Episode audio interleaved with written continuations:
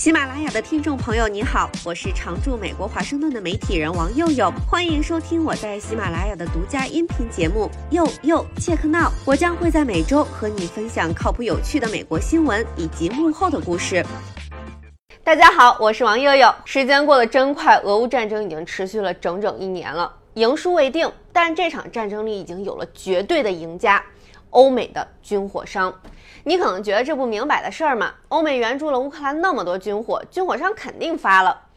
但这只是一部分，一个开始。先来看俄乌战争给军火商带来的直接利润。首先是政府订单，最直接的就是西方对乌克兰的军事援助，这部分肯定是各国政府之前或者战争爆发之后从军火商那儿买的。三大财主：美国、英国、欧盟机构。美国对乌克兰的军援达到了两百四十五亿美元，英国四十四亿美元，欧盟机构三十三亿美元。光这三个主要来源加起来就三百二十二亿美元，这些都是军火商们在这场战争中通过卖货赚的。然后是股票收益。有很大一部分收益是从股市，可以很明显的看出来，供货量最大的几个供货商的股价都在俄乌战争爆发的时候有个跳涨，后面起起伏伏的，但总体涨幅都很大。德国的莱茵金属涨幅最大，百分之一百九十；瑞典的萨博集团涨了百分之一百二。法国的雷泰兹集团涨了百分之七十二，意大利的里奥纳多股份有限公司涨幅百分之六十二，英国的贝伊系统涨幅百分之六十，最后大家熟悉的美国的洛克希德马丁也是全球最大的军火商，涨幅百分之三十五。这些都是市值百亿、千亿美元的大军火商，这种涨幅加起来规模都是以很多很多个小目标为单位的。还有一个更隐形的收益——产品实战测试。俄乌战争可以说是现代历史上最大的国防工业产品试验场，武器设计师们都在关注，在这场战争中援助乌克兰的这些西方武器跟俄制武器的超级 PK。比如说，军火商们发现，大多数俄罗斯坦克并没有像之前普遍预计的那样被标枪或者恩烙导弹摧毁，而是被定向火炮摧毁。还比如说，贝伊系统正在计划生产一种替代布拉德利步兵战车的产品，准备在顶部增加装甲，以抵御现代反坦克导弹从上方攻击其保护最薄弱的地方，以及安装反无人机武器的固定装置。然而，刚刚聊的这些都是过去时和现在时，这才是开头。接下来的将来时才是大头。俄乌战争是欧洲自1945年以来第一次高强度热战，在过去几十年，人们已经习惯了和平。北约利用苏联解体后所谓的和平红利，削减国防预算，结束征兵制，并报废或出售了大量的硬件，因为他们相信一场大规模的陆战不再可能。所以，俄乌战争的规模和持久让很多国家震惊，不管有没有受到波及，都开始重新评估自己的军事实力和武器库。乌克兰附近的很多国家开始计划大幅增加国防开支，提高本土生产能力，扩大军备采购。乌克兰的邻国波兰冲在最前面。战争爆发后不久，波兰就通过了一项法律，要把军队扩张一倍，创建两个新的陆军师，并开始买军火，包括将近五百套海马斯或者同等规格的远程多管火箭系统。美国的产能大概每年才九十六套，现在只批了以一百亿美元买十八套给波兰。波兰也没闲着，要买两百八十八套韩国的 M 二七零。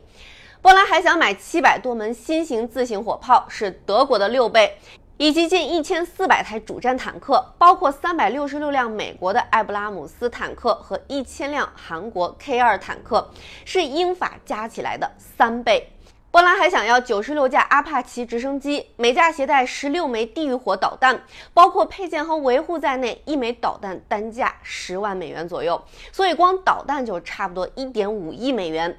波兰今年的国防预算比去年增加了两倍多，将把 GDP 的百分之四用于国防，这个比例高于战前任何北约国家。整个扩张计划的规模令西方盟友也瞠目结舌。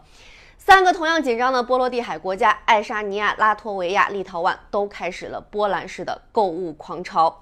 就连亲俄的匈牙利也正在壮大军事实力，担心更加动荡和不可预测的安全环境将持续存在。目前，匈牙利订购了四十五辆新型豹二坦克，二百一十八辆山猫步兵战车，数量不详的空客二二五直升机，德国 PZH 两千自行榴弹炮系统，还有 NASAMS 防空导弹系统。德国设立了一个一千零七十亿美元的基金，帮德国把国防预算提升到北约要求的 GDP 的百分之二。明年计划增加一百零六亿美元的国防预算。莱茵金属正在德国和匈牙利等周边国家投资建设新工厂和生产线，想要扩大坦克和弹药的生产。戴奥防御正在提高其 IRIS-T 反导弹系统的产量。这将在德国牵头的欧洲天空之盾倡议中发挥关键作用。十五个北约成员国加上芬兰和瑞典已经签署了加入意向书。芬兰和瑞典也放弃了几十年的外交谨慎，申请加入北约。法国也在计划重组军队，应对高强度战争。据法方评估，按去年夏天在顿巴斯地区的战争强度。有时候，俄军在一周内发射的重型炮弹数量，就跟法国纳克斯特的凯撒一百五十五毫米野战炮在过去十三年的训练和在阿富汗、黎巴嫩、马里、伊拉克用的加起来一样多。法国已经宣布为二零二四到二零三零年分配四千两百六十八亿美元的国防拨款，比之前增加了三分之一。按刚提到的顿巴斯战场的强度，英国也评估，英国军方的全部一百五十五毫米炮弹库存将在短短两天内被俄方耗尽，会在一周内被乌克兰耗尽。所以，英国国防部要了一百二十亿美元对抗通胀，还在要更多的预算重建军队。虽然印度的战场条件跟乌克兰开阔的平原和森林大不相同，但俄乌战争影响了印度的战略思维。战争的进程让印度深感自己在远程导弹方面的弱点，因此增加了国防采购预算，订购了一百二十枚普拉莱新型国产短程弹道导弹。另外，还在研究把无人机和机械化部队相结合的项目，并开始买小型到微型监视无人机，订了更多便携式防空导弹。印度还得出一个重要结论：不能继续过度依赖俄制武器，希望从美法买更多军火。这些个国家的订单就已经够西方的军火商们吃撑了。而添置军火需要巨大的资源，除了采购成本，还要储存、维护，还要训练人来操作，这都需要大量资源。而所有这些国家在扩充军力的同时，都不得不兼顾老龄化人口对医保日益增长的需求。国防预算的增加对军火商的钱包来说是锦上添花，但挤压的是普通老百姓的福利。俄乌战争已经持续了一年，不知道什么时候才能打完。美国总统突访基辅说。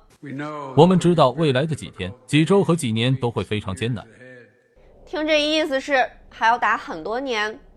当我们看到支持战争或者鼓吹战争的言论的时候，我们作为普通老百姓可能要多问几个问题：是谁最想打仗？是谁不想让战争结束？谁是最大的获益者？我知道观众里很多朋友生活在全球不同的地区，这场战争对你的生活有什么影响？欢迎留言分享。